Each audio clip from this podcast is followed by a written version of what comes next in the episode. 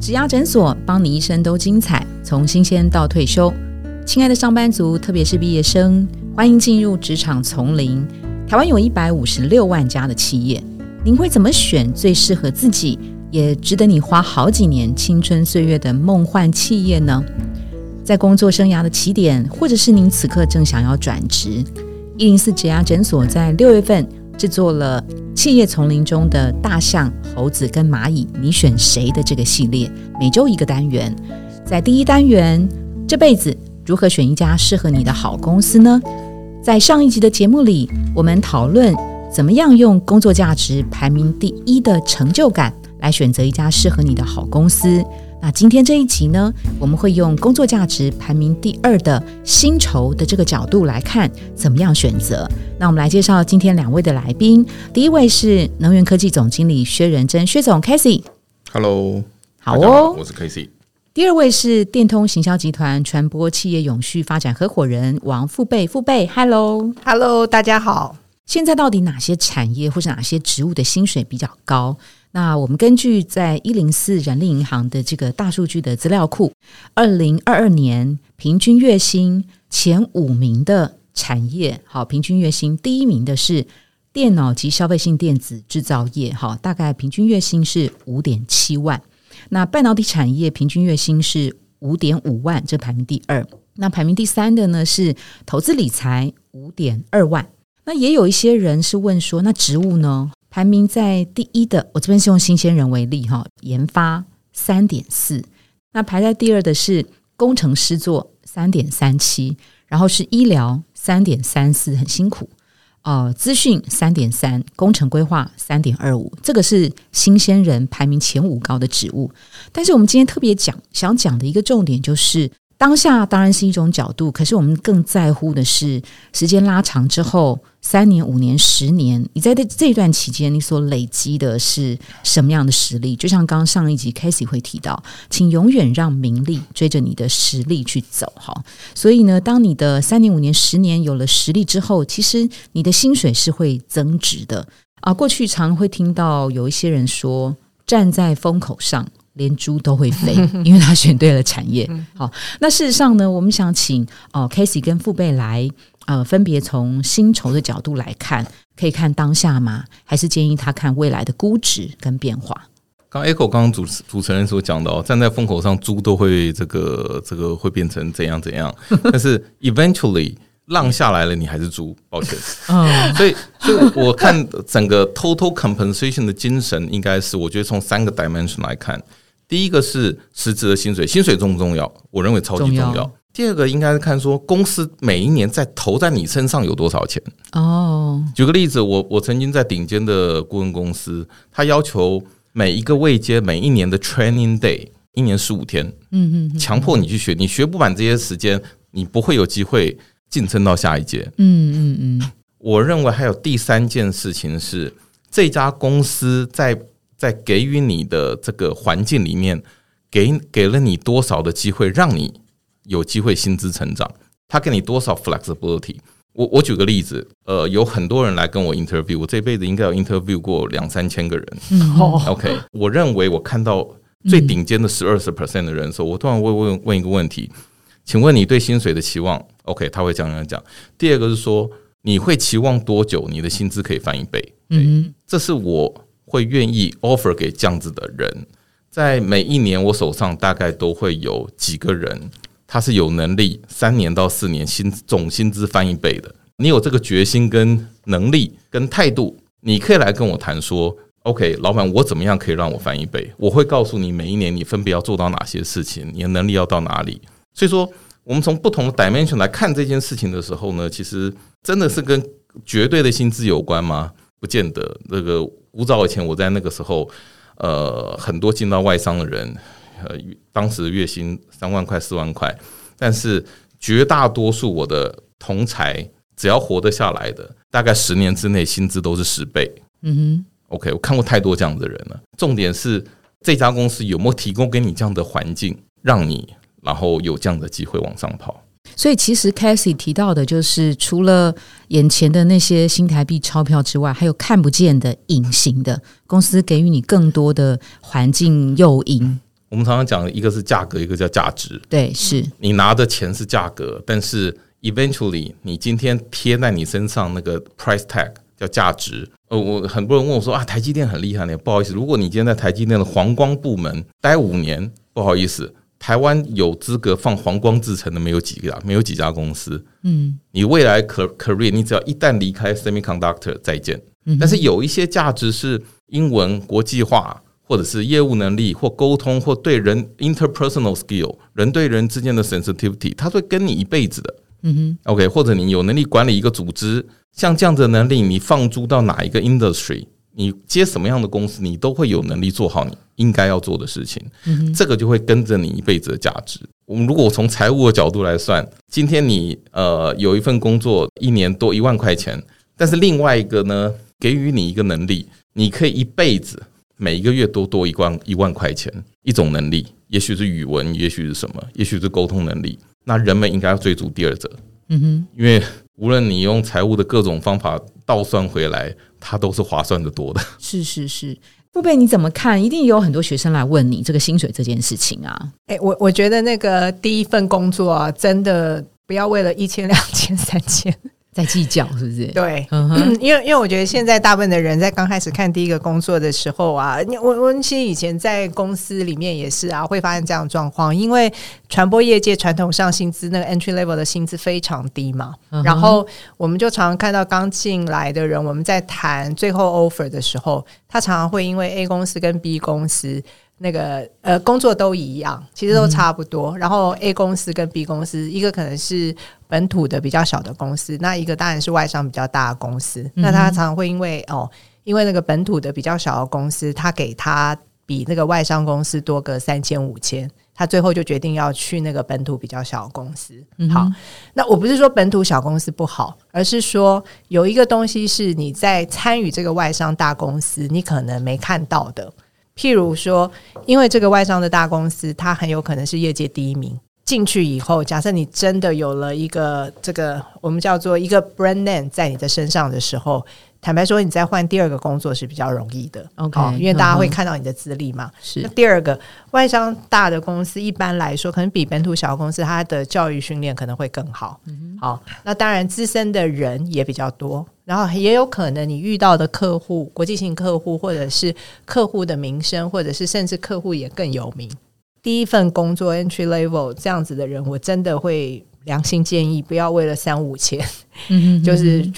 反而忘记了刚才那些所谓的公司的条件，OK，就是公司可以提供给你这些我们类似叫做隐形，不见得那么容易看到，没有那么明显，应该是这样讲，没有那么明显的对价关系，对那种 intangible 的 intangible 的 compensation，对，这因为那个对价关系其实不明显的，比如说我们说教育训练，这个对价关系不明显呐，哈，但是问题是这个教育训练可能对你的能力未来有提升。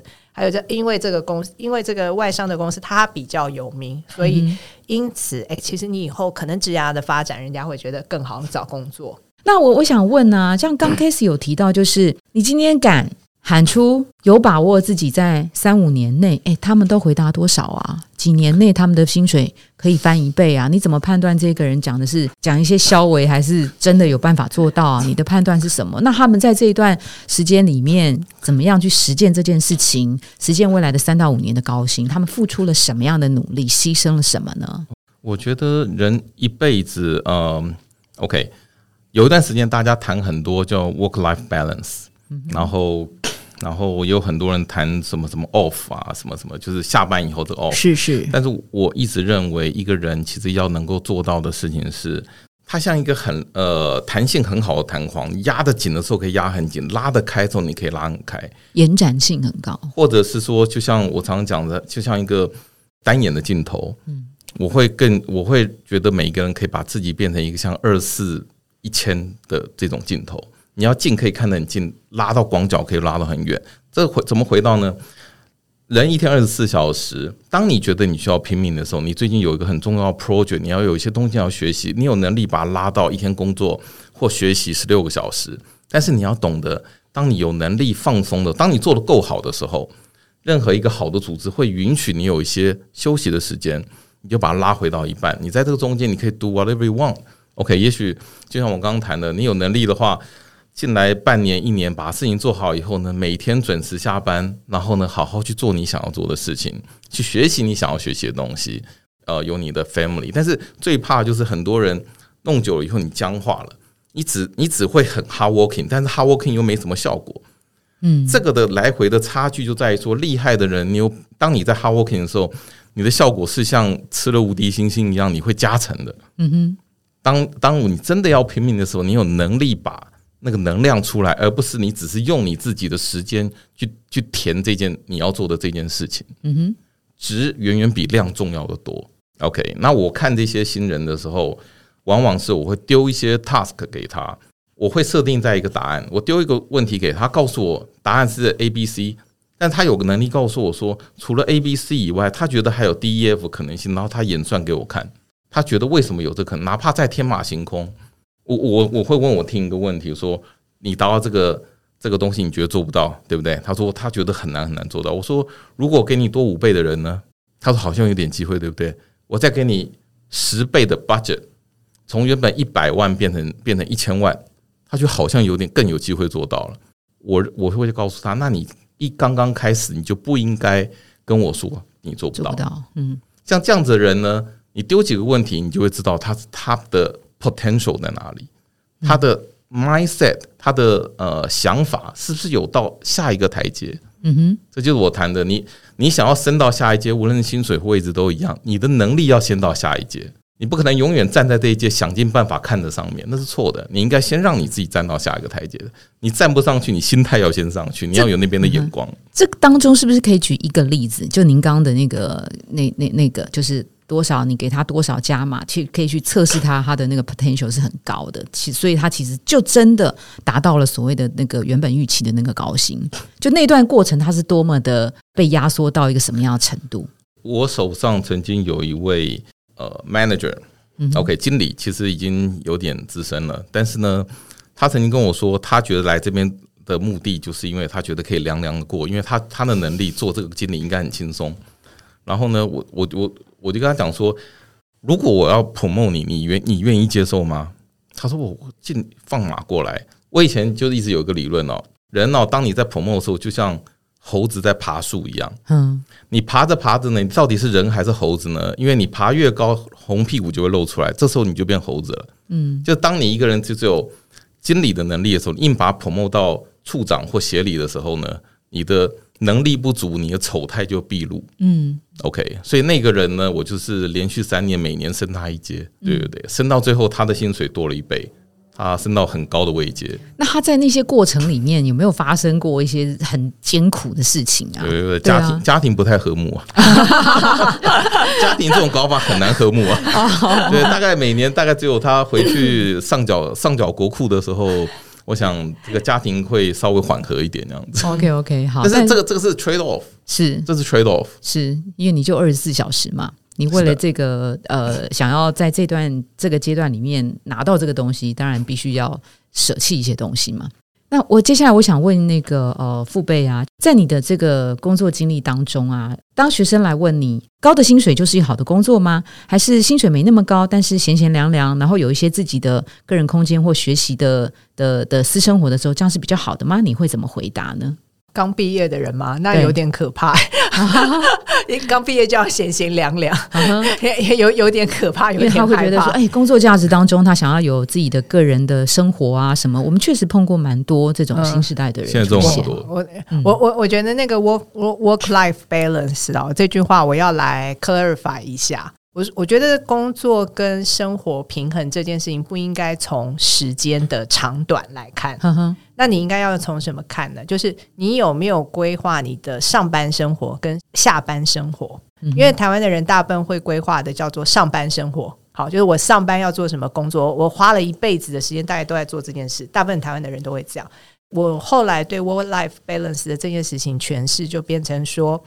我在工作上面，我可能是百分之一百，甚至百分之两百哦。可是我也会规划我的非工作时间我要做什么。对于一个年轻人来讲，你进去职场的第一天，你就必须要开始想这件事。除了上班要做什么之外，下班以后的休闲生活计划性的生活，而不是从时间来看。是的，那个其实我我很赞同啊。其实呃，interview 不少的年轻人会过来要求这件事，work life balance。是啊，我心想说，这个这个你才几岁在？但是但其实事实上，我我常常会我我我的回答会是这样子：当你有本事又给我值的时候，你我不在乎你有没有来打卡，你就算两个小时，你有办法完成 exceed 超过我的预期的工作内容。我给你拍拍手，嗯，接下来我就赶快想，下次赶快把你加薪 promote 到下一阶去了，让你爬高一点。那当你没有值的话，你只能拿量来填，对，OK。但是当你有值又有量的时候，你才有选择的资格，对，跟机会。你可以跟我说，OK，老板，我不想 promote 上去，我觉得在那边很快乐，我想每天回去打六个小时的 game game，嗯，对对对，然后陪女朋友聊五个小时，呃，你上班时间很少，我说可以，OK，up to you，up to you，嗯。但是重点是你要先有值啊！嗯哼你你没有这个值，你没有 value 的时候，你凭什么来谈这些东西？嗯，所以名利休闲还是还是让名利去追着你的实力跑，还是讲回到这一句话，是的，让名利追着你的实力跑。但刚刚那个 Casey 有提到您在过去 IBM 的那个经历，刚好是他从一个你你你你说恐龙转大象的这个时候，好，那我们有一个问题是说，眼前的薪水低，或是公司发生了一些危机。好像你刚刚提到那时候刚好呃那时候 IBM 裁员了三分之二对吧？没错嘛，哈。就我我们怎么判断要不要跟这家公司共体时间？那个时候的你为什么没有选择呃其他继续那个 uptrend 的那个那个产业或那个公司呢？不，基本上我不是很建议呃年轻人，尤其是第一份工作进到这样的组织，因为这种组织很容易被 pull。因为他会失败不是没有道理的，他可能非常政治化或非常的官僚，僚气很重。嗯，OK，那但是呃，对很不同年纪的求职者而言，不见得是坏事。像我自己在之后，我离开了升学之后，我有两份工作，包含这个，我都是挑公司最惨的时候进去的。嗯，因为呃，我做总经理做了十年，然后我都是挑公司呃 EPS 负五块、负八块，然后很辛苦的时候，因为 nothing to lose。嗯，OK，不不可能更糟了，不可能更糟了，不可能，一定是往上，对，因为可以往上。事实上也没那么多钱可以再赔了。对对 对，不然最糟就这样。对，那我我也觉得说，呃，当你有一定实力跟呃眼界的时候，其实我会建议大家挑一些很辛苦的工作。明明看到一个坑，里面看起来黄黄的，不知道什么东西，大家都看了就绕过去，那就你往下跳。诶，当然还是要先，所以说你要先了解自己我们的能力。第二个，你要做一些 background research，我还是觉得 你要测量一下它的深度啊，什么东西是不是真的，还有下面是不是真的有黄金，还是 diamond，还是挖到油之类的。嗯哼，就所有的准备工作其实都是很重要，无论是在哪一个未结婚年纪。那接下来我想问的是，不花钱的东西其实是最贵啊。我们除了呃看钱之外，还可以看哪些叫做企业的善意跟他的真诚？刚两位有提到，我投资在员工的身上，或是我每年的调薪，或是我创造他们有一些学习成长的环境，还有哪些是可以再补充的吗？其实大公司有一个东西看不到的，我觉得真的是人脉。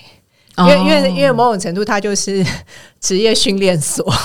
好，所以就变成是说，呃，你你在那里待过，然后就是前后期啊，校友啊，你就会发现开枝散叶以后，就发现哇，这里也是，那里也是啊，客户也是。哦，那我觉得那个东西是真的，可能在求职的时候不见得知道，可是后来发现说，哎，这个的确是一个就是。在大的公司，特别我们说知名度比较高的公司，有一些好传统的公司，其实我觉得这个是比较看不见的价值。另外一块，当然我觉得这边就是牵扯到，就是一个新鲜人，你进到一个公司里面，你你到底把你自己放在哪一个位阶？如果你真的只是把自己放在 entry level，当然你就会去比较那些嘛。如果你把你自己放在高一点的位阶，哦，原来我的原来我们这家公司是这样去行塑文化的，原来我们这家公司的总经理是这样带人的，好，原来我们这家公司的总经理是用这样子的方法跟员工沟通的。那我觉得这也是另外一个，就是你学习怎么样站在一个好公司里面看这个领导者他的一个领导风格，因为如果你真的是一个有成长心态的人，那它其实就会是你的一个 benchmark，你也有一个学习的部分。所以果真是公司付钱让你学习，对 对对，某种程度算是对。OK，Casey 有要补充吗？你刚刚有谈像一些风口浪尖的行业，比如说呃，无论是像现在大家谈什么 high performance computing 啊，或者是呃呃五 G、六 G 通讯，或者是 AI，能源对不对？或者 energy，然后 green power、COP twenty six，那其实当你加入呃这些呃行业里面的领先公司的时候，当你进到一家公司，而这家公司已经砸了几十亿甚至上百亿，focus 在一件事情的时候，你会有机会在这个参与其中。你会甚至有机会碰到整个 full picture 的时候，那个对自己是很有帮助的。嗯哼，因为像这样子的 topics 都会都会延续非常非常长的时间。你之后去任何的公司，或者是 OK，我做锂电池，我我会很了解 EV，呃，全世界各式各样不同的电动驱动的相关的东西。你在里面学到以后，那个都是跟你一辈子。就我刚刚谈的这 value side，而不是指你可以把你自己的 price 身上别的那个 price tag。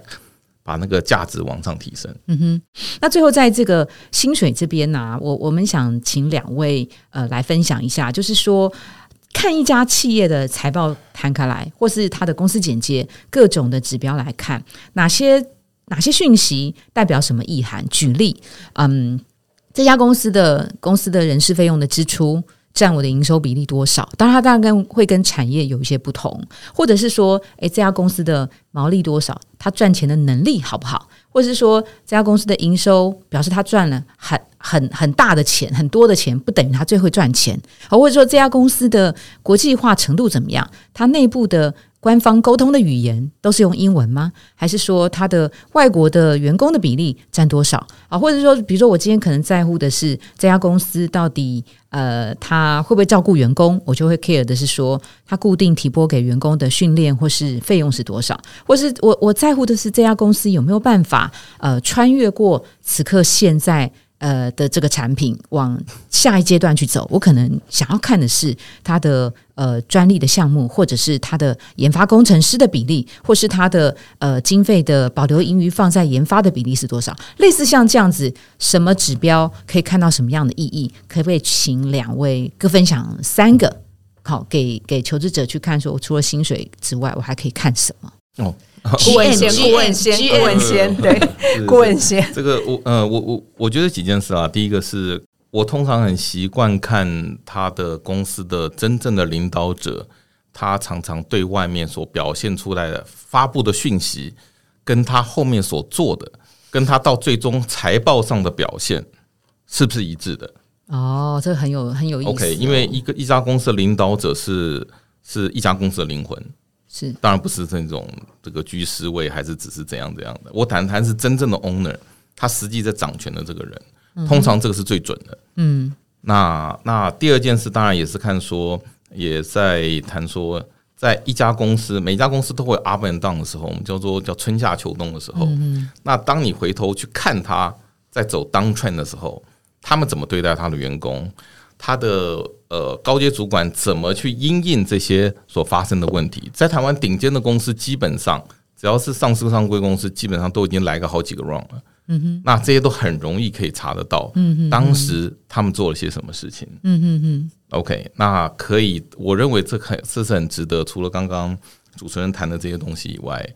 是很值得大家做一些参考的。那追问一下，你你在乎领导人他讲的话对应到财报？其实你想要看的是他对产业的观点预测准不准，他的眼光如何，以及他的执行力是不是够卓越，能够让当时发下的愿景能够实现，是这样吗？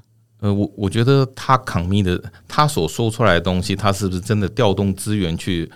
尽一切能力去完成它，而且他有没有能力去完成它？对，嗯，OK。那如果他所讲的到最终，无论是两年、三年、五年，最终他都做得到的话，那代表这位董事长他是有诚信的。嗯哼，他做得到。OK，OK。那我相信，我相信这种公司就是很至少，我觉得是很值得相信。在如果董事长还没换掉的情况之下的话，那应该是很值得相信的。父辈呢？你会建议怎么样？你会看？除了薪水之外，你会看哪些指标去判断这是不是一家好公司？哎，我我在想，是不是每个人都看得懂财报？好像也不见得。对，也可以从其他的角度哦，外部可取得的资讯。嗯哼，我我反倒会去看说领导人常不常出来。好，长跟不长代表什么意思？呃，他如果一天到晚在报章媒体上的话，不好好认真工作，yes，哎，我说真话，虽然我是做公关的，Casey 今天是 Casey 今天是两年之两年内第一次出现在媒体，所以他不算，你们你你们也不算，你们也不不完全算媒体，对对对，因为因为因为真的，你你你稍微仔细看一下，尤其上市公司，假如领导人太常出来的话，你应该要有点担心。哦，啊，所以那那刚刚他就有问说那个长跟不长啊，我觉得是说，哎，一天到晚的大事小事全部都是他出来，那也不太对。不够授权。嘿，还有就是说，他一定有什么事情，觉得说我要靠出来，告诉大家我是没事。对对对对，所以这个是另外一个观点哦，大家可以看。对，然后对，然后这我觉得这是第一个。然后第二个啊，其实现在因为公司治理的关系，就是那个经管会都有要求嘛。假设是上市公司都有出 CSR 报告书、ESG 报告书，翻来看一下，好看他做的多简单。好，这样简单就不好。哎，他如果做的非常简单，就是虚应故事嘛，这样就很容易判断嘛。哦，可是复杂是委外就好啦，花钱就可以做到。那那下一件事情就是比较。哦，我就同一个产业，比如说我今天通通看银行业，我看 A、B、C 三家公司，其实你稍微看一下，应该那个，我觉我觉得 ESG 报告书可能比财报容易看啦。哦，尤尤其 ESG 报告书的前几页，嗯哼。对，因为我觉得那个前几页，当然花钱是一个啦，可是你的论述清不清楚？有的时候花钱不见得论述清楚。是是是，对，版面排版很漂亮，但不论述就是它的内容啦。就是说，哎，他在看这件事情，他怎么做，又做了什么？其实其实有点像那个董事长的那个致股东报告书的第一页，其实有点像。那它里面你就稍微看一下它做了些什么，然后对，那 ESG 报告书你翻，它通常都会有一个章节讲员工嘛，哦，那里面很多数字统计哦。像我们是女生，我们就看哎，女性主管的比例啊，到底就这个也是啊，或者是离职率好，或者生育率什么什么的，其实 ESG 报告书做的好，那些指标大概都看得到。对，所以我觉得这个这个是另外一个啦。所以从两位的呃职场前辈的这个呃分享来看，其实眼前的薪资真的就只是众多指标的其中的一个价格哈，可能价值价值感。或是企业能够给你的一些隐形的成长空间，这个应该是更重要的哈。那关于本周这辈子如何选一家适合你的好公司呢？怎么用薪酬来选一家适合你的公司？我们今天先谈到这里。那连同上一集的成就感篇，这都是一零四植牙诊所六月份制作《企业丛林》当中的大象、猴子跟蚂蚁，你选谁的系列当中的第一集。因为选择的角度很多，所以下一集呢，我们会用。工作价值排名第三的社会影响来切入，教您怎么样用社会影响的角度来选一家适合你的好公司。欢迎收听哦。